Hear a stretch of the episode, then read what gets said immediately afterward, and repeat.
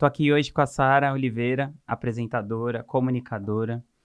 Ela é uma pessoa incrível, ela tá na história de todo mundo aí, pelo menos na minha, assim, eu conheci tantos artistas por causa dela, na MTV.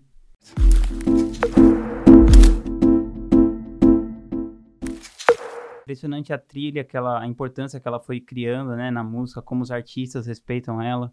Eu sou empresário do Arnaldo Antunes, por exemplo, ele raramente dá entrevista para ninguém, toda vez que a Sara quer fazer, oh, ele faz. E não só ele, assim, né, eu vejo no programa que ela tem hoje no Eldorado, às vezes, vai, sei lá, esses dias eu tava olhando na internet, eu vi o Milton Nascimento lá, falei, meu Deus, como que a Sara levou o Milton Nascimento lá? e ela tem muito a ensinar pra gente sobre persuasão também, porque ela consegue umas coisas que eu falo, meu Deus, como que ela conseguiu fazer isso? E, enfim, além disso, ela tá fazendo sempre coisas incríveis. Recentemente ela cobriu o Lola Palusa, ela apresenta podcasts. E, enfim, eu queria que ela dividisse um pouco da sabedoria dela aí com a gente. Te agradeço muito por você ter vindo aqui. Ah, Rô, eu adoro você. Também aprendo muito com você. Aliás, eu lembro a primeira vez lá no GNT, quando eu, quando eu fui atrás de quem cuidava do Arnaldo para trazer ele para fazer o Viva Voz. Era a primeira temporada, ah, a gente estava estreando. E, e daí a, a Fê Thompson descobriu, falou, ah, é Rodrigo Vinhas, vamos lá. Aí eu liguei para você, falei, olha, eu sou a Sara Oliveira, não sei se você me conhece. Você, claro que eu te conheço, tal, da MTV. Só que no telefone, eu não entendi direito.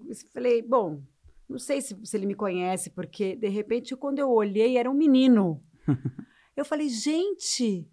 Aí você me contou a tua história, a tua história é muito vencedora, é muito linda. E eu lembro que eu falei, gente, porque eu, a gente conhece o Arnaldo Antunes e sabe o quão sério ele é. E da mesma forma que você disse que ele não dá entrevistas muito, eu sei, ele é reservado. O Arnaldo também é um cara muito sério com o ofício dele. Sim, sim. E não é todo mundo que trabalha com ele. Ele escolhe muito bem quem é que trabalha com ele. E no seu caso, você é responsável por tudo ali, né? Uhum. E eu lembro que eu falei, gente, esse moleque. E, e na época repente... eu tinha o quê? Uns 24, né? Gente, foi uma coisa muito forte para mim. Eu tive uma, uma impressão muito boa, um profissionalismo. E, e aí a Fê também, que, que é a minha, minha agente, que acabou ficando sua amiga. E a gente, toda vez. Quando agora ela me ligou, falou: Ah, o Rô quer gravar o podcast. Nossa, quando ele quiser. Ela, ai, que legal, né? Ele tem esse podcast, ele é o máximo. A gente ah, ficou falando fofa. de você. Mas é verdade, porque é tão bom jovens que fazem as coisas acontecerem, né? E hoje em dia é cada vez mais isso, né, Sarinha? É. O sistema, assim, tá muito pulverizado, né? Não tem mais aquela coisa quadrada de Mas isso você estuda, vai pra faculdade, não sei o quê. Eu acho isso tão bom. Eu sou aquariana, eu gosto de tudo. Eu gosto de um monte de coisa. Eu não me sinto mais presa em nada, não tenho mais contrato fixo com nada. Isso é tão bom. Porque eu consigo fazer da, eu tenho liberdade artística, eu sempre tive, né? Eu não posso reclamar. Mas existia um compromisso de. Está vinculado a uma rede de, de televisão. Está vinculado e não poderia fazer outras coisas. E eu sempre tive espaço interno no meu coração, na minha mente e, e disponibilidade externa para ter mais coisas. Então eu estou muito feliz com o streaming, com o podcast, com a rádio, sabe? Show. Sarinha, queria que você contasse um pouquinho assim da sua história. Como que você caiu nessa onda de de comunicação e você começou na rádio, né?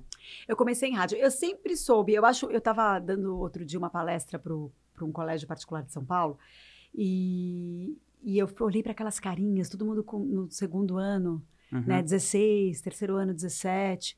Eu falei, nossa, que responsabilidade. Que difícil é você ter que escolher o que você vai fazer no teu futuro, meio que entre aspas, para sempre, né? E é óbvio que você pode tentar não gostar, arriscar trocar. ir para outro, trocar, mas não é fácil. O Brasil é difícil, tudo é difícil. Pagar uma faculdade é difícil, ingressar numa faculdade é mais difícil ainda. É, continuar a perdurar na faculdade não é fácil. Entrar no mercado de trabalho é tudo muito complicado, né? Eu não tive essa dificuldade. Eu sempre soube o que eu queria fazer. Eu sempre soube que eu queria ser comunicadora. Eu não sei se eu sabia essa palavra, não sei se eu sabia qual era uhum. o rótulo para o que eu queria, mas eu sabia que eu queria me mergulhar no universo do outro, que eu queria me comunicar. E então, quando eu estava no segundo, terceiro colegial, eu descobri que tinha esse curso de rádio e TV na faculdade, porque eu não queria jornalismo impresso. Uhum. E outra coisa, eu também não queria hard news, eu não queria ser jornalista de hard news, eu queria me comunicar. E eu assistia muito a MTV. E eu falava, nossa, eu quero fazer uma faculdade para trabalhar na MTV, para falar de música, para estudar música, para falar de cultura. Ou então, sei lá, alguma coisa que teria a ver com cultura, com, com artes, né? Na TV Cultura, na Globo, eu nem sei se isso tinha na época. Tinha, era uma, eu acho que não. Eu acho que era mais programas de variedades, assim. Sim. Aí, Eu não tive essa, essa, essa, essa dúvida. Falei, vou prestar rádio TV. E tinha rádio TV na USP e na FAAP e na Metodista. Depois, que hoje em dia acho que tem várias outras faculdades, né? Uhum. E, e, eu lembro que a FAP estava fazendo um super investimento em, no, nos, nos, estúdios. E daí a, e a USP estava muito em greve na época. Então eu optei pela FAP. É, não era tão cara absurdamente assim, que hoje em dia é tudo tão caro, né? As faculdades são tão caras. E, e daí eu fazia balé, eu era bailarina clássica. E entrei na faculdade. Então a única relação que eu tinha com a profissão era no balé. No primeiro mês de faculdade eu tive que fazer um trabalho sobre rádio. E daí eu fui na Rádio 89, conhecer o estúdio. Eu tinha, tipo, 20 dias de faculdade. Isso que era legal, eles já colocaram você, a gente pra rua, assim. E eu fiquei apaixonada pelo ambiente de rádio. Essa coisa que tinha que ser para ontem, é, que todo mundo faz de tudo um pouco, todo mundo põe a mão na massa. Eu falava, gente, profissional de rádio, ele vai preparado para qualquer meio de comunicação. Eu quero trabalhar nessa rádio. Aí eles estavam montando o departamento de jornalismo, eu fui falar, era o Zeca Almeida Prado, que era o diretor de jornalismo, eu, eu tipo, acabei meu trabalho lá para a FAAP, de faculdade, mandei um e-mail para ele, aí ele falou, pode vir aqui. Aí na cara fui, de pau total. Na cara de pau. Falei, oi, tudo bem? Eu fui aí essa semana, meu nome é Sara, é, falei com você... É, você tinha o quê, uns 17 anos? 18? Eu tinha, eu ia fazer 18. É, fiz 18 no final daquele mês, assim, tipo, realmente eram 20 dias de faculdade. Eu faço 18, 29 de janeiro, só pra você ter uma ideia, assim. Que legal. Ele já tava, sei lá, era dia 20 de janeiro isso. Tinha 17 ainda. Aí ele falou para mim: vem aqui, vamos conversar. Aí eu fui, eu tive sorte também, porque eles estavam montando o departamento. E daí gente, ele tinha estudado no mesmo colégio do que eu, era uma super outra geração tal. E eu falei, cara, eu quero muito, porque eu fiquei encantada. Eu falei a verdade, eu falei, olha, eu tô começando a faculdade agora, mas eu tô completamente encantada por esse ambiente. Ele falou, a gente tá montando esse departamento. É primeiro jornalismo em FM, porque antes era só jornalismo em AM. Então a gente ia fazer um jornalismo de FM diferente, que era o Giro 89. E é um, tipo, uma revista de variedades, assim, eletrônica. Uhum. E foi muito, muito legal, porque eu aprendi muito. Eu aprendi a editar, eu aprendi a fazer pauta, eu aprendi a entrevistar. Claro, até hoje eu aprendo a entrevistar, mas eu, tô querendo dizer que logo Sim, na sequência, claro. por exemplo, me deram o Ozzy Osbourne para entrevistar, imagina. E eu nem era uma puta fã de Black Sabbath. Então, eu acho que para mim foi mais tranquilo isso, tá entendendo o que eu quero dizer? Sim, Na verdade, eu fiquei meio assim quando eu fui entrevistar a Malu Mader, por exemplo, pro 89. Eu nunca esqueço, que o diretor falou: gente, você tava super tranquilo entrevistando o Ozzy e nervosa entrevistando a Malu, porque a Malu era, tipo, a minha ídola de adolescente, né? De criança. Legal. E daí é isso. Aí eu fiquei no 89. E daí a MTV, aí também foi isso. Eu cobria festivais e tal. E daí eu descobri. Eu, sempre meu, meu objetivo era ir pra MTV. Eu, tava, uhum. eu tinha certeza que a rádio era só realmente estava me mostrando um caminho e eu, mesmo que eu continuasse na rádio, o meu trabalho paralelo seria na televisão. E daí meu, o meu, o meu, esse meu diretor falou, olha, eu, conhe, eu acho que eu conheci alguém, já nem lembro mais. Eu conheci alguém num festival e falaram que estavam precisando de repórter no departamento de jornalismo da MTV. Aí eu comentei com o meu diretor, ele conhecia a Cris Lobo e o Zico Góes, que são os diretores da MTV, uhum. e ele me indicou, falou, ó, ele foi um diretor legal, um chefe legal, Sim. né? Ele falou, Olha, eu tenho uma garota aqui que trabalha comigo há um ano e meio, dois anos. Ela é uma repórter muito, sei lá, ela tem muito interesse em entrevistar, ela fala inglês super bem, não sei o quê, e vocês estão procurando. Eu estou te indicando a minha pupila, por exemplo, a menina que trabalha comigo. Eu, ela pode sair daqui porque eu sei que o objetivo dela ele foi incrível, né? Que legal. Aí a Cris me entrevistou, gostou e eu comecei. Só que daí, seis meses depois, eu virei VJ, porque eles estavam. É, a Sabrina tinha saído, eles estavam fazendo uns testes. Eu nem sabia que estavam fazendo teste, e eu mesma tinha gravado uma uma passagem no Festival Planeta Atlântida, uhum. porque os repórteres na MTV Brasil, eles não eram on camera, eles eram off camera. Uhum. Aparecia só a mãozinha, né? E na gringa, eles eram on camera. Existiam os VJs, apresentadores dos, dos clipes e dos programas, e os repórteres. E daí eu fiz uma passagem, uma abertura, editei e mostrei para a diretora de jornalismo. Aí ela pôs na mesa da Cris Lobo e falou: "Vocês não estão fazendo teste para VJ? Olha essa garota". Quer dizer, eu sempre eu não posso dizer que é só sorte, porque Sim. tudo eu fazia antes. Então eu ia lá, eu, fa eu falava na cara de pau com o diretor. Eu ia lá, eu dizia: "Eu quero ir para MTV". Eu pedia para ele me indicar. Sim, entendeu? mas é uma atitude super empreendedora. É, eu não sei, mas aí eu fui lá e gravei. Quer te fazer acontecer, é, né? Gravei, editei, Fiquei mais tarde editando, usei a ilha de edição da, da emissora, fiz não sei o que, deixei a, a fita lá. E era na hora certa. Então, isso também tem a sorte, né? Claro, sempre tem Sempre a tem, né? aleatoriedade, mas se você, sei lá, pensa quantas pessoas fizeram a faculdade com você que estão nessa ainda. É, não é fácil, né? Mas é uma coisa que eu passo para os meus filhos. Eu tenho uma Chloe de seis anos e o Martim de três. O Martim ainda não, que não tem nem juízo e crítica, mas para a Chloe eu sempre falo: você tem que mostrar, tem que saber o que você quer. Você ainda é muito novinha, mas tem que saber o que você quer. Se você sabe o que você quer, já ajuda muito. Quando você não quer uma coisa, você não tem que fazer porque para agradar, por exemplo. Você tem que entender o que que é, o que que o que, que te emociona, né? Aí ela fica me olhando com uma carinha. Mas eu acho que ela vai aprender melhor quando ela for adolescente. Mas eu acho que é isso. A gente vai na emoção, com muito respeito. Também não dá pra você Sim, ser sim. invasivo, né? Ficar batendo na porta das pessoas, ficar insistindo, né? Mas tem que saber fazer. Sim. Tem, é, tudo, tudo tem um ponto bom, né? Que você. É aquilo, né? A diferença do remédio e do veneno é a dose. Isso, total. É isso. Então é saber essa, É. essa medida. Sarinha, então você, você trabalhou na- nessa época, né? Que as televisões eram uma hegemonia e tal, né? Isso. Grandes grupos dominavam, tipo, o dinheiro todo da mídia ia pro Grupo Abril, pra Globo, não sei o quê. Total. E jovem completamente segmentado ali na MTV. Era um Exato. negócio assim, era para aquilo. Né? Que a, e Abril, que era dona do. O, o Grupo Abril, que era dono da MTV da e MTV, tal, né? e daí todas as propagandas e as publicidades voltadas para o jovem concentravam na MTV. Então a gente fazia dinheiro com isso, né? Era grande. Então, aí com essa descentralização do dinheiro nas mídias, assim, o que que você percebeu, assim, como, como profissional de comunicação? Ficou mais fácil por um lado, mais difícil por outro? Como que você avalia o cenário, assim, de uma pessoa que vai trabalhar com comunicação hoje? Ou você, assim, que de certa forma você dependeu de alguém do rádio te aprovar, né? Você dependeu de, alguma, de algumas De um coisas diretor. que hoje em né? dia, sei lá, a pessoa pode ligar a câmera e falar no YouTube. Como É. que você enxerga isso? Eu estou fascinada por essa democratização. E eu acho muito interessante que tem várias produtoras. Na minha época não tinha nem muita produtora independente, né? Tinha algumas produtoras, Uhum. as grandes que estão aí, né? é, é, Conspiração, conspiração, estão desde o começo e tal. Mas as hoje em dia é pipoca produtora independente de audiovisual, né? E eu sou uma entusiasta do audiovisual, eu sou apaixonada pelo audiovisual. E eu vou te contar uma coisa. Depois do MTV, fui para o vídeo show, fiquei quase cinco anos no vídeo show. Ninguém lembra, muito, muito engraçado, porque o vídeo show na época dava 20 pontos de audiência, Rodrigo. Era Sim, muita coisa. Eu lembro.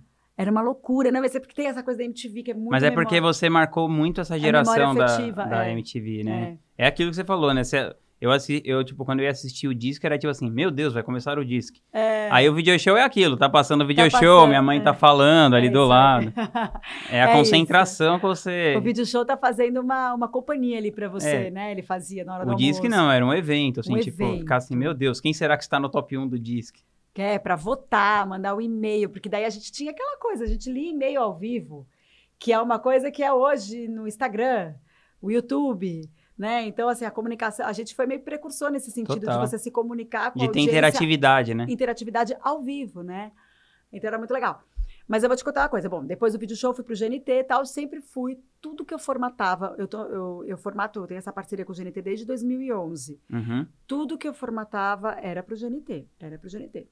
Aí, o meu irmão sempre falava: você tem que experimentar o YouTube, você tem que experimentar a plataforma. Eu imagino, eu sou rata de TV. YouTube é para os youtubers, eles ligam a câmera e começam a falar. Não é meu caso. Eu tenho todo, eu tenho uma outra linguagem. Eu quero entrevistar as pessoas, eu quero fazer passagem, eu quero fazer edição, sobe som. É uma outra coisa. Só pra quem não sabe, o seu irmão é um puta diretor e tal, que é o Esmir Filho, É, o né? Esmir, Isso é verdade.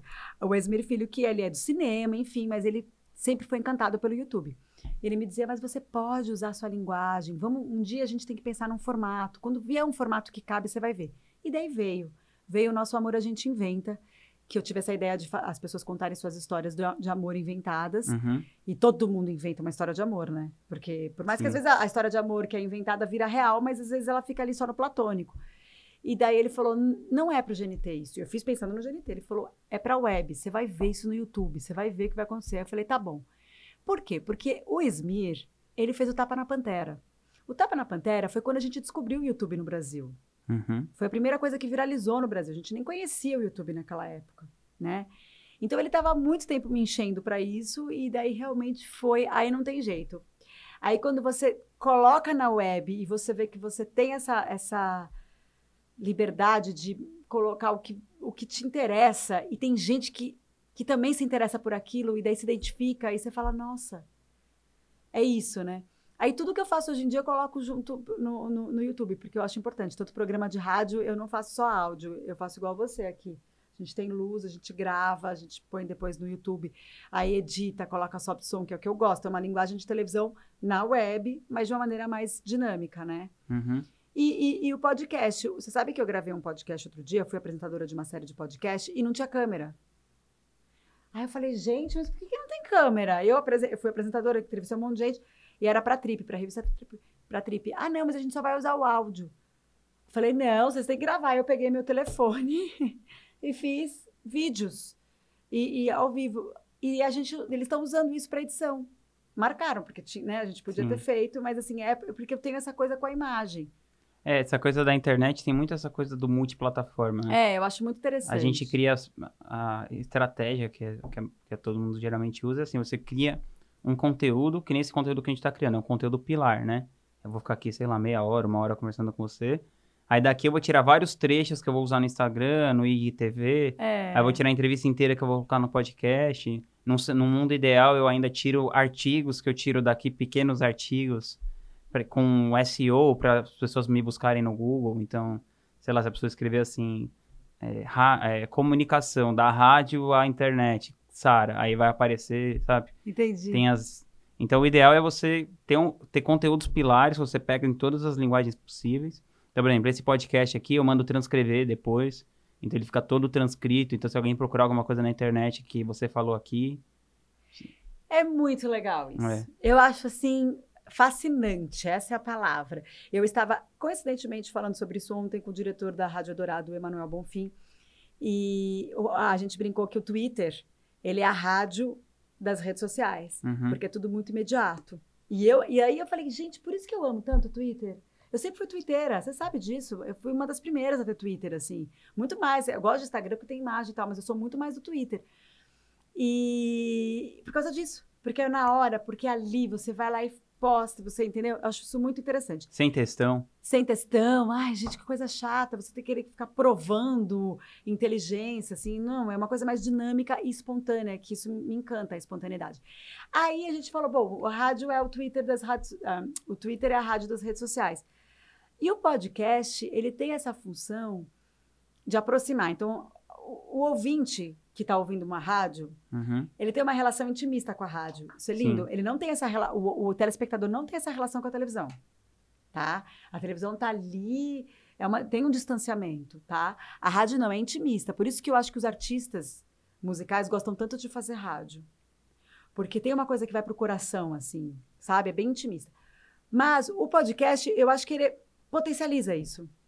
Porque o podcast, a pessoa, o ouvinte de podcast, ele vai com uma atenção dobrada ali, né? Com certeza. Ele tá ali prestando muita atenção no que você tá falando. E ele coloca o play ali, ou o fone, e vai fazer uma outra coisa, e ele tá ali. Ligado. Por isso que então, é tão, é, vai tão bem, é tão bem sucedido lá fora, né? É. Como mídia de conversão, assim, é uhum. muito. Tende a converter muito mais que, uhum. que outras coisas, assim, né? uhum. né? E eu queria perguntar assim, você, você sempre teve essa coisa, eu percebo que você tem uma coisa bem ligada com música, né? Sua linha editorial vai muito de música, mesmo quando você fez um negócio que era para contar histórias de amor e tal, uhum. tinha a música fazia um papel muito importante ali nas, uhum. nas séries e tal. E, e para suas mídias sociais, você tem uma linha editorial ou é um conteúdo que é um pouco mais aleatório do que está acontecendo na é, sua é, vida no é, momento? É um pouco mais aleatório, mas você vê que sempre tem música. Você vai, se você pega meu Instagram, você vai ver que sempre tem alguma relação com música. Porque eu acho que é a coisa que mais me emociona, assim, Rodrigo. Então, mês de março, mês da mulher, eu fui chamada para fazer várias coisas. Para fazer TED da palestra, é, é, é mediar bate-papos, apresentar eventos da mulher, assim, foi um mês que eu não tinha agenda, foi impressionante, assim. E eu acho que isso se dá pela pela minha disponibilidade, que tem a ver com o que a gente está falando, multimídia. Uhum. Isso eu senti esse ano mais do que nunca, Rô. É, eu, eu tô, tô, falando assim, de uma maneira. analisando friamente. Assim, claro. Eu, mais do que nunca eu senti isso. E, e acho que tem a ver, tem a ver com essa coisa de você fazer um produto e você saber o que você vai colocar no Instagram, o que você vai colocar no Twitter, o que você vai colocar no YouTube, e essas, essas edições. Então, assim, por mais que eu seja uma, uma, uma mulher que fala de música, as pessoas me chamam para falar sobre a mulher contemporânea. Uhum. Aí, Dia das Mães, fui chamada para co-criar uma campanha para uma marca sobre a mulher contemporânea, a mãe contemporânea também. Uhum. Né? Por quê? Porque acho que as pessoas me veem. Eu não posto muito os meus filhos, mas veem que minha filha faz. Os meus filhos fazem aula de rock, por exemplo. Sei lá, eu levo minha filha no show do Arnaldo.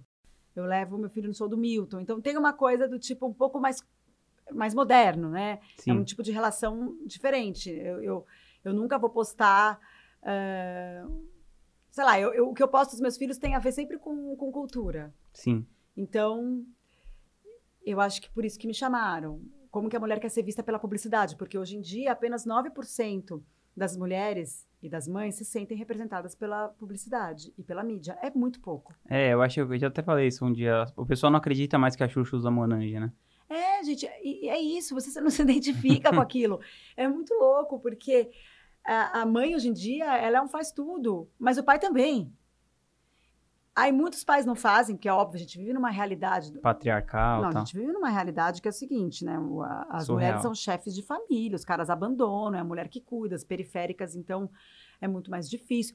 Mas, é, mas existe também uma realidade de novos novas configurações familiares, uhum. em que o papel do pai, da mãe, ou das duas mães, ou dos dois pais, estão aí na ativa, todo mundo, né? No corre, como eu digo.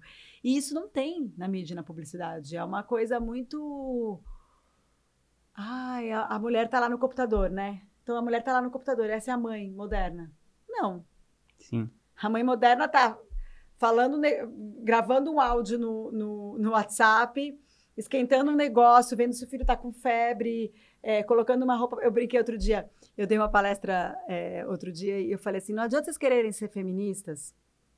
Todas nós somos, porque uma vez que você é mulher e quer lutar pelos seus direitos, isso já é um princípio básico do feminismo. Mas não adianta aí não sabe estender uma roupa, porque daí fica muito uh, fake, né? Sim. Então, assim, não tem problema ter uma ajuda. Eu acho que, assim, pai e mãe, ou mãe e mãe, são essa responsabilidade deles ter os, esses filhos. É óbvio, os filhos são responsabilidades do pai e da mãe. Ajuda você tem com uma avó, com uma tia, com uma vizinha, com uma madrinha, com uma funcionária, enfim, ou um funcionário. Mas é, não adianta você achar que você está lá lutando pelos direitos e falando um monte, sendo que a pessoa que está cuidando e criando seus filhos, você está terceirizando a educação e é uma babá, ou é, enfim. É tipo as pessoas que querem mudar o mundo, mas não lava a louça. É, entendeu? Eu falo, gente, quer ser moderno? Então coloca um Arctic Monkeys e vai lá estender uma roupa, sabe assim?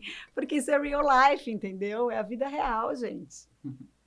Sarinha, e, e falando dessa coisa da, da cultura, né, que falou da, do patriarcal, assim, na sociedade bem patriarcal que existe aqui no Brasil, como que você vê esse momento, assim, meio tenebroso, assim, que, que a cultura tá sendo muito, ah, é muito esmirilhada, assim, sei lá, eu vejo que eu sinto que existe um movimento anticultura, assim, sabe? Anticu é impressionante, Rodrigo. É isso. Não é que, ah, cortaram os investimentos. É anticultura, assim. É uma falta de respeito com o artista de maneira, assim, dilacerante. Isso nunca Como aconteceu. se isso não tivesse importância, assim, é né? Muito, Pra formação é do ser humano, assim. Doentio. E com o professor. É, é, é, é um, a gente está vivendo um momento de um governo e de discípulos desse governo, da, da sociedade, da comunidade, que não respeitam o artista e o professor. Isso, para mim, é. Ainda picado. Nossa, eu fico muito desesperada. Muito. Assim, eu falo, nossa, é muito retrocesso, muito. Mas eu acho que é uma fase, eu acho que a gente vai. A gente tem que continuar, isso vai passar. é isso aí, isso vai passar. Que bonito. E, e a gente tem que continuar fazendo o nosso, sabe? Porque se você continua você sabe que, por exemplo, eu fui no show do Ney outro dia, do Ney Mato Grosso, uhum. e um cara gritou assim: só você pode unir o Brasil. Eu morri de. Falei, olha que interessante, o Ney Mato Grosso é uma figura muito, muito forte. E ele é a militância em pessoa. Ele nem é uma pessoa que milita, mas ele, a, a figura dele, a imagem Ele não precisa dele, falar nada, né? Nada. E as pessoas, elas vão para o show dele porque elas projetam nele uma necessidade de serem livres. Olha que interessante. Mesmo que seja por duas horas. E ele responde assim: não projetem em mim, sejam.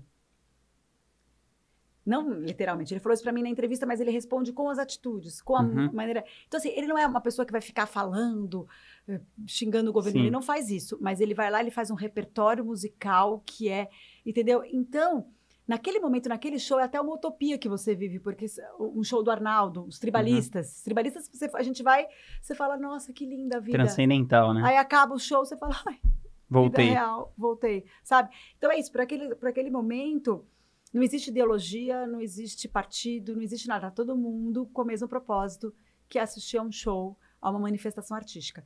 Como que as pessoas não se dão conta que isso é visceral? Eu acho absurdo. Eu fui no show do Milton, um cara, sa- a gente saiu lá no Espaço das Américas.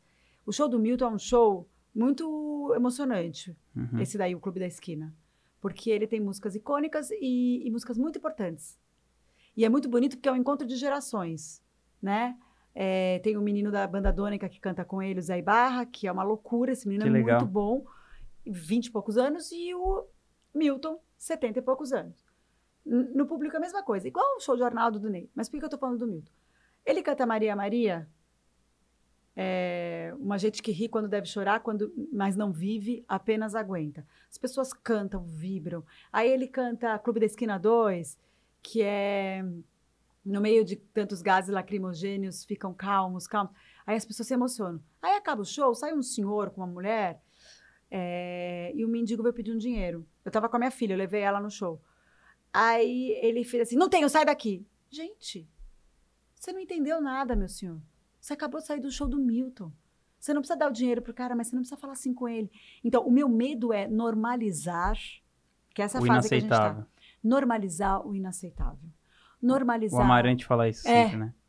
É isso. É, a gente nunca pode aceitar o absurdo assim, dessa forma. Isso é um absurdo. Você não trata um ser humano assim.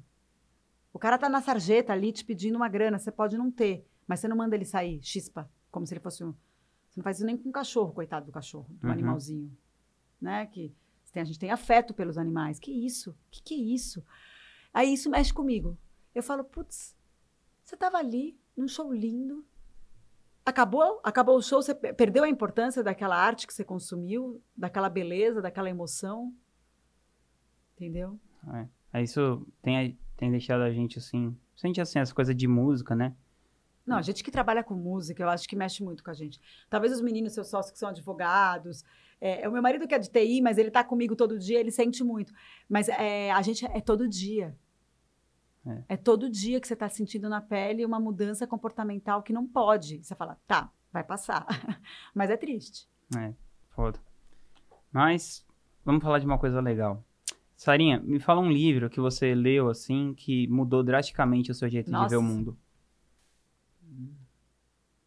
Memórias póstumas. Brás Cubas. Brás Cubas. É, Eu adoro Saramago e eu adoro John Fante. John Fante, não, é- é- ele não, não chega até aquela coisa Bukowski, que é super ah, densa, mas é, Pergunte ao Pó é um livro que foi muito importante. E tem um também que chama Espere a Primavera Bandini, que é um lado B do John Fante que eu, putz, marcou muito para mim, assim. Mas por quê, assim?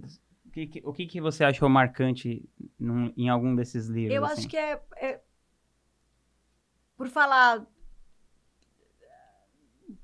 de mudanças, Uhum. de transformações, né? De educação, de preconceitos.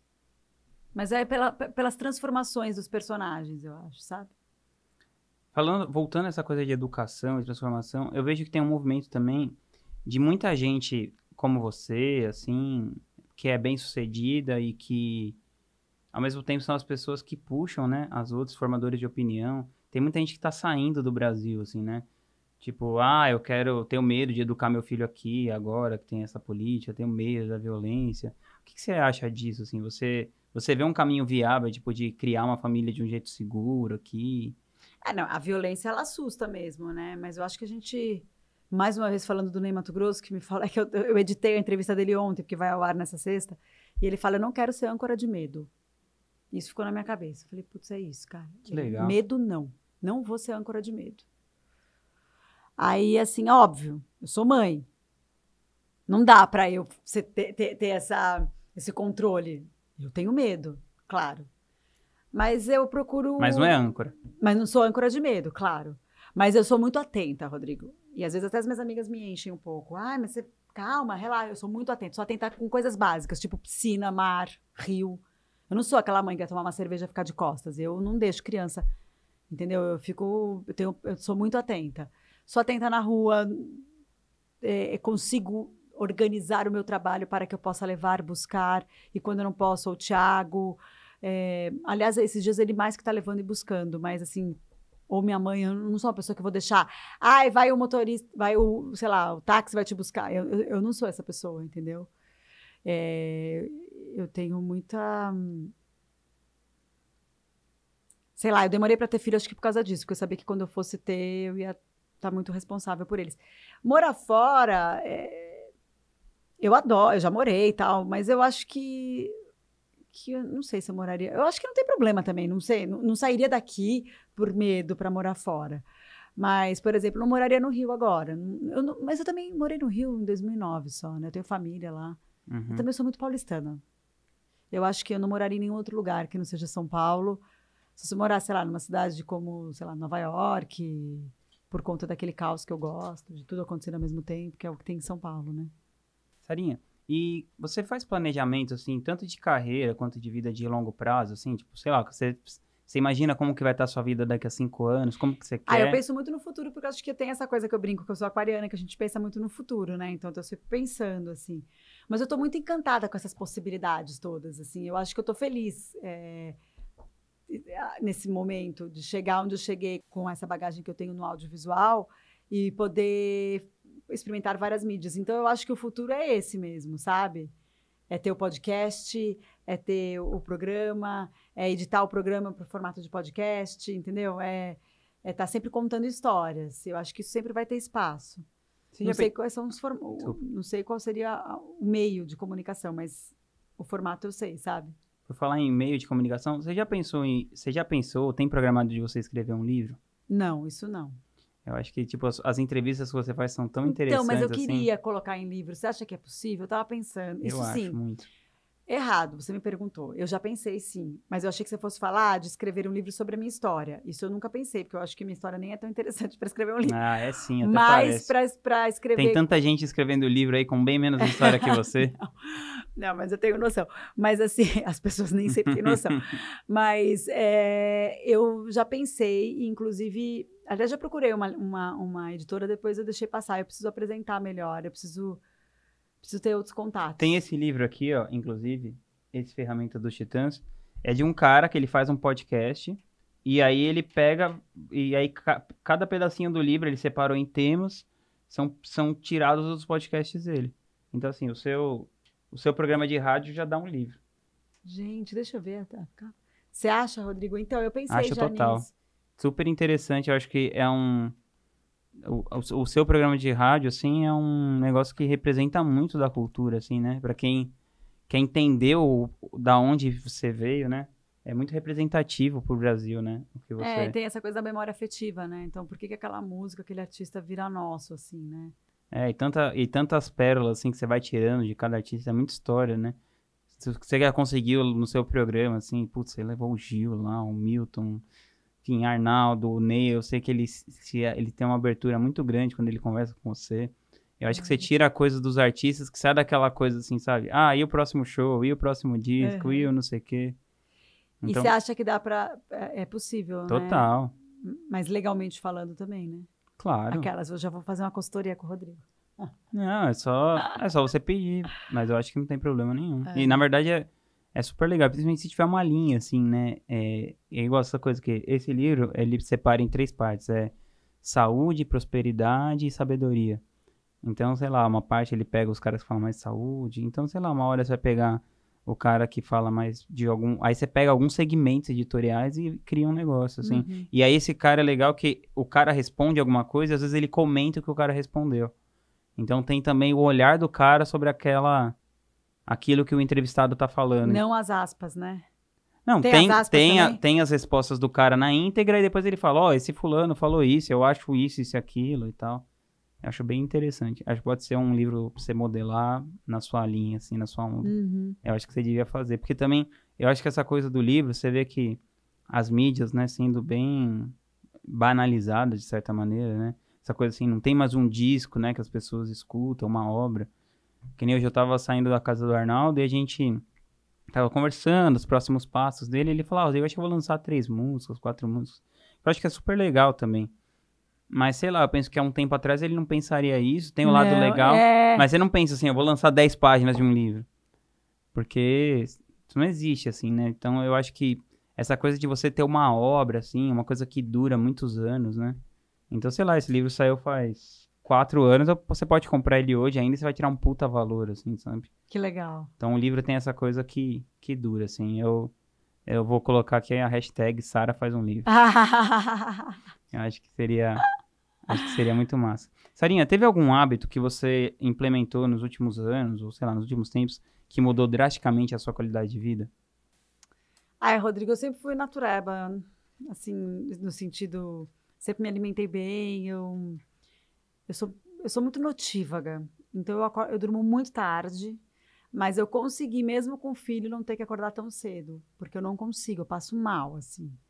Então, Curioso. é, sou muito notívaga, eu nunca dormi antes das três da manhã, Cê- mas até o seu programa chamava O Calada Na Noite Calada causa Noite, é por disso. causa disso, né? eu só entrevistei os notívagos, pessoas que funcionam à noite, fiz esse especial. Tanto que não deu pra ter mais temporadas, só duas especiais, porque nem todo mundo é notívago, né? É. Eu Mas- acordo às 5 da manhã. Então, eu vou dormir às três. Caramba. É. Agora, isso não é nada saudável. Pois é, isso que eu ia falar. Nossa, então esse é o seu hábito que mudou sua qualidade de vida. Não, nada. Galera, partiu dormir 3 da manhã. É, mas assim, não- mas eu consigo dormir de manhã. É uma coisa que eu consegui com o meu Sim, trabalho, com o meu esquema em casa. Entendeu? Meu marido é super diurno. Então a gente se, Se ajuda. complementa. De manhã é ele que dá o café, ele que faz, ele que leva, e daí ele vai trabalhar. E... Enfim. A gente conseguiu esse esquema, talvez eu não conseguiria, mas eu não tenho uma coisa do tipo, ai, parei de fumar, nunca fumei. Parei de beber. Cara, beba um vinho, um negocinho, assim, tipo um drink. Mas Você é pouco. medita? Então, Rodrigo, deixa eu te contar uma coisa, meu amor. Conta. Chora, cavaco. Eu jamais meditei, jamais acho que conseguiria meditar. Sabia? Será? Ai, Rô, eu sou Mas eu acho que você pode ter outro tipo de meditação. Então, talvez. O que você é do acontece? esporte. Eu sou do sol. Então, até. tô- Ai, é um problema muito sério na minha vida, porque o sol dá muita mancha, né? Para o colágeno feminino. Então, eu tô, tipo, me segurando agora. Mas eu sou uma pessoa que sempre, eu acho que meditei no sol. É um lugar, um lugar que me relaxa, de ficar, tipo, que seja 20 minutos estirada. É, mas isso é, é um tipo de meditação. E, e- então isso eu, isso eu sempre fiz, eu gosto muito. E eu acho que tem essa coisa de ouvir música. Eu ouço música todo dia. Eu Então, não sei se as pessoas que estão ouvindo a gente elas têm esse hábito. Então eu tenho mesmo. E não é só porque ai saiu o novo disco do Terno, vou lá ouvir. Ou ah, é, descobri esse menino, eh, sei lá, é, que, que canta com não sei quem e ele é incrível, vou lá atrás. Não é só sobre isso, é porque eu gosto, entendeu?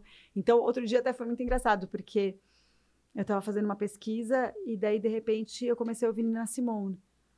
Aí eram, tipo, uma da manhã e eu assim, meu, por que? Mas eu já fiz a minha canção Nina Simone. Falei, ah, não, eu quero fazer outro. Aí comecei a ouvir umas músicas que não estavam no programa. E quando eu fui ver, já eram tipo três da manhã. Eu tava, eu tava duas horas ouvindo Nina Simone. E, meu, valeu por um sono. Você qual a tá sua entendendo? meditação aí? É, é isso. Acho que valeu por um sono. Porque daí você vai para um outro plano. É meio transcendental, assim. Então. Mas é, eu acho que é é, porque eu acho que as isso. pessoas têm essa visão, né? Que meditar é você sentar em posição É, de então, lótus e isso eu não ficar consigo, assim, né? talvez. E não tem a ver com É. isso, né? Tem gente que. Ah, Tem muita gente que medita, tipo assim, ouvindo a mesma música várias vezes. Isso também é um tipo de É. meditação. Ou que nem você, curtindo um disco e tal. É. Porque é a coisa de você sair desses pensamentos compulsivos, assim, né? Nossa, é muito interessante e precisa muito, porque ainda mais agora que a gente tem essa coisa. Aí tem o WhatsApp, aí tem o, o- o- Instagram, aí tem o inbox de Instagram, aí tem o vídeo que tem que subir, aí, entendeu? E daí você fala, mas eu tô trabalhando. E de fato você tá trabalhando, não é que você tá ali curtindo, vendo as coisas dos outros, você tá realmente trabalhando, porque você tem que divulgar o seu trampo, né? E, e- e são seus canais. Sim. Os canais são seus agora, então é você que faz. Eu nunca contratei um social media para fazer. Eu tenho o Gabriel, lá da Saliva Shots, a nossa a produtora lá do Ismir Filho, e ele edita as coisas para mim. Ele, ele me ajuda a, com conteúdo. Mas eu que vou postar, eu que vou escrever, Escrever a a legenda. legenda e tal. é. Isso dá mau trabalho. Tanto que eu, eu, brinquei com você quando eu cheguei aqui, que eu tinha preparado a legenda para postar sobre o podcast da revista Trip que eu estou apresentando. Eu fiz uma madrugada. Para mim é trabalho, isso eu deixo a legenda pronta. Às vezes claro. eu faço e esqueço de postar no dia seguinte. Outro dia aconteceu isso, eu tinha que postar do Led Zeppelin, que era o programa, e eu. Ah, o programa já foi, que louca, já estava já tava pronto o meu post, sabe assim? Isso acontece. Eu tenho esse caos, assim. E como que é a sua relação, assim, com, com o telefone, assim, com o celular? Você acha que é uma coisa que tira a sua presença de alguma maneira ou você é bem controlada assim com isso? Não, eu não sou controlada, mas eu, eu, eu, eu não acho que tira a minha presença, assim. Eu, eu acho que eu não vivo sem, mas eu consigo fazer mil coisas, eu consigo estar muito atenta. Mas isso sou eu, nem todo mundo consegue. Então, se isso está te, te, te prejudicando, tem que tomar cuidado. Eu não posso muito à noite ficar, porque eu já sou notívaga, senão me dá insônia, né? É, insônia, tipo, é. das três da manhã. Agora, eu sou casada com um cara que não tem rede social. Ele trabalha com TI e não tem rede social. É bom dar aquela equilibrada, nada, né? É, nada, assim. Inclusive, é uma outra coisa. É, o que ele faz é ver filme na Netflix, é o máximo. É muito diferente, ele né? Não responde nem o WhatsApp, Thiago. Quando você vê uma pessoa assim, né? É muito louco. E é ele. Eu fico chocada. Que legal. E, quer dizer, deve ser mais, ele deve ficar mais chocado comigo, né? que tô lá, tá, tá, tá, tá, tá, não sei o quê. Aí faz um. Aí, de repente, eu tô respondendo um negócio de trabalho, aí a Chloe tá fazendo um negócio e começa a, a gravar ela, sabe assim? É tipo. Eu parei ali, continuo, depois eu volto. Aí o Thiago olha para mim assim e fala: não. Ele é muito de uma coisa de cada vez. Total. Os homens são mais assim, mas eu acho que o Thiago mais ainda. Ele vai, faz aquilo. é tá super bom. É, dá uma. Pra mim é incrível. Dá uma equilibrada. É, é, é. Sarinha, mas voltando a essa coisa de comunicação, é, se, se você fosse começar hoje, assim, uma pessoa que está começando hoje, que ela tem esse. Se, se você fosse começar hoje, co como que você faria? Ai, eu, eu, eu, fico feliz de ter começado antes, porque acho que agora tem tanta opção, eu ia ficar meio ah, ansiosa, sabe? Tem, eu, a, tem eu, aquele lance de é. se você tem muita opção, né, você tende a não fazer nada. É, tem isso, não sei. Mas eu, no, com os meus 18 anos, é o que eu te falei, eu tinha certeza, com meus 16, 17, eu tinha certeza que eu queria ser comunicadora. Você deu aquela ripada. Não, mas é que eu quero dizer assim, por exemplo, teve, se você, antigamente, você ia comprar uma calça jeans, você entrava na loja, você comprava uma calça jeans e você ficava mas... feliz com aquilo. Isso. Aí hoje em dia você entra na loja e o cara pergunta pra você se a sua calça vai ser skinny, se ela é com manchada, sem mancha, rasgada, não rasgada, não sei o que, não sei o que lá. Aí você fica duas horas escolhendo a calça jeans e depois quando você sai, você ainda sente que você escolheu mal, assim, você sai insatisfeito. E antigamente você pegava é. aquela calça jeans qualquer que fosse, se você quisesse depois rasgar, você rasgava e tal. Por outro lado, a gente tem a possibilidade de comprar pela web, né? Eu não vou mais em loja nenhuma. Eu não vou, nunca faço supermercado. Eu sou, tipo, a rainha do delivery. Então, assim, isso para mim. Eu, te, eu, eu, procuro ter uma vida bem mais prática. Então, sim, antigamente sim. não seria possível. Então, tem os. Claro, claro. Mas é a coisa de você escolher, né? É, é o paradoxo da escolha. Assim, é, você, é. Quando você tem opções demais, você tende a não escolher. Não, filtro de Instagram, vocês sabem, né? Sabe, mãe, mãe, sabe o que, que mãe faz? Vai lá no banheiro. Ah, deixa eu fazer um xixi. Aí você vai lá para escolher filtro do Instagram. No banheiro, porque não dá tempo. Você quer ter que postar um negócio. Óbvio, você vai postar, tem que ter conteúdo. A legenda você já preparou, mas você tem que estar tá bonita. Ainda tem isso. Mais essa cobrança. É, aí assim, eu vou, fecho o banheiro, vou lá rapidinho. Não, porque daí você mãe, não sei o quê. Óbvio que eu não vou escolher o filtro, porque daí você tem que parar para ficar bonita. Porque a legenda você já fez, eu já fiz na madrugada, tá É muito engraçado. Mas é isso, assim, é é, a vida é cheia de escolhas, a gente tem que. Falei uma brincadeira agora fútil, mas é, é uma bobeira, mas é isso, assim, escolhas muito mais difíceis que a gente tem que fazer. E, e a, a, vida eu acho que é sobre isso, é sobre você saber fazer as escolhas. E às vezes você não sabe o que você quer, mas você tem que pelo menos ter certeza do que você não quer. E quando você não quer, você não tem que se corromper por nada. Você não quer, você não quer. E tudo bem. Tudo bem não querer, e tudo bem que o outro quis e o outro ganhou dinheiro com aquilo, o outro fez. Beleza, é a história Sim. dele, a tua história é outra. Então, o que eu falaria para um jovem que está começando na comunicação é isso, assim, faz a tua história. Segue a tua linha editorial, o que você acredita. Entendeu? Porque se você faz, na, se você faz da maneira que você acredita, você consegue uma, passar a sua mensagem. E comunicação é né, já diz, na, na, o verbo é se comunicar, né? É você trocar. Então, para você conseguir trocar, você tem que saber o que você. Ser autêntico. É, lógico. E tá de verdade ali, tem que ser de verdade. tudo na arte, na cultura tem que ser de verdade, mas na comunicação mais ainda. Mas eu acho que é por isso que você tem muito respeito, assim, dos artistas e tal, porque você tem essa coisa de ser muito autêntica. E por falar nisso, qual que foi a entrevista? Mas eu também assim... sou entrevista quem eu gosto, né?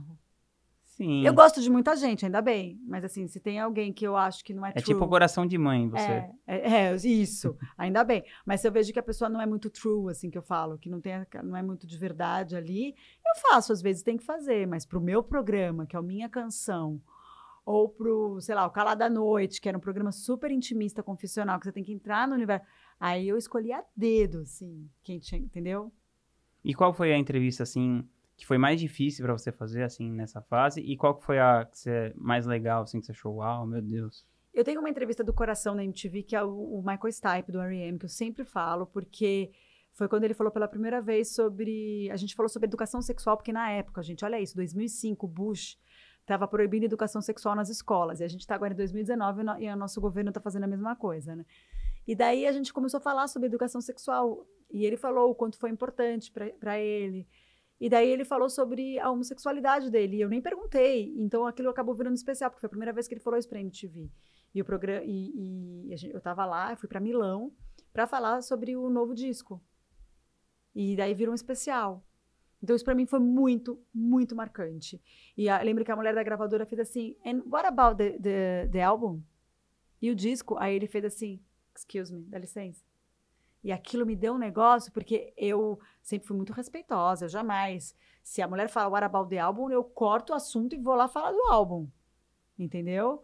É, é, se, se- se eu sinto que estou desrespeitando a pessoa, mas se a pessoa está feliz em falar sobre comportamento, em falar sobre, sei lá, ele tem ali a, a coleção dele de arte, ele é um colecionador de arte, Uhum. ou falar sobre educação sexual nas escolas, isso também faz parte. Música é isso também. Música Sim, é política, claro. música é comportamento, né? É a pessoa que faz a música E eu era né? super novinha, tinha uns 23 anos. Então isso foi marcante. O, o Luau com a Cássia Eller também foi marcante, porque a Cássia faleceu uma semana depois, então foi o último registro dela em vida na televisão. E foi muito, porque ela é muito tímida, então foi um desafio muito grande. Mais recentemente foi um desafio muito grande. É, ah, mas isso é quando você é novinha, e agora? Você não tem desafio? Não dá nem dor, na- dor estômago? Dá, claro que dá. Dá um frio no estômago sempre. Sempre porque me emociona. Eu fico emocionada de entrevistar essas pessoas, sabe? Que são muito importantes, assim, ou que têm alguma coisa para falar e, e que fazem da nossa música algo relevante. Mas eu nunca tinha entrevistado o Milton Nascimento. Nunca. Eu nunca tinha estado ao lado do Milton Nascimento, só num Uau. show. E ele não fala muito. Então a gente tem um especial em duas partes, que vai ao ar só no segundo semestre. Ele vai estrear a próxima temporada. A primeira parte é uma coisa, a segunda é outra. É muito interessante, Rodrigo. Porque a primeira parte eu estava ali tentando e meio com o coração na boca. Minha voz era outra. A minha voz foi Se acalmando, ao longo da acalmando, porque eu tenho uma voz forte, então eu, eu não sei se o, o ouvinte vai perceber, mas eu percebi muito ouvindo Uhum. depois na edição. E a segunda parte é uma outra coisa, é o Milton tipo entregue falando e aquilo foi para mim um desafio muito grande. Que legal. Sarinha, como que as pessoas podem te achar na, na internet aí? Olha, Onde você tá Eu atuando? sou super twitteira. Eu tô no Twitter, é, arroba Oliveira Sara. E no Instagram, o arroba Sara Oliveira. O Instagram é legal porque dá pra gente disseminar no IGTV, né? Uhum. Então você coloca no IGTV, aí ele, ele, ele, ele compartilha no feed. Então a gente está fazendo uns videozinhos muito legais do programa. E de outras coisas que eu faço também. Show. E Muito- agora eu vou pensar no livro. Pensa nesse livro aí que vai ser show. Obrigado, viu, Sarinha? obrigada, Adorei ter você amor. aqui.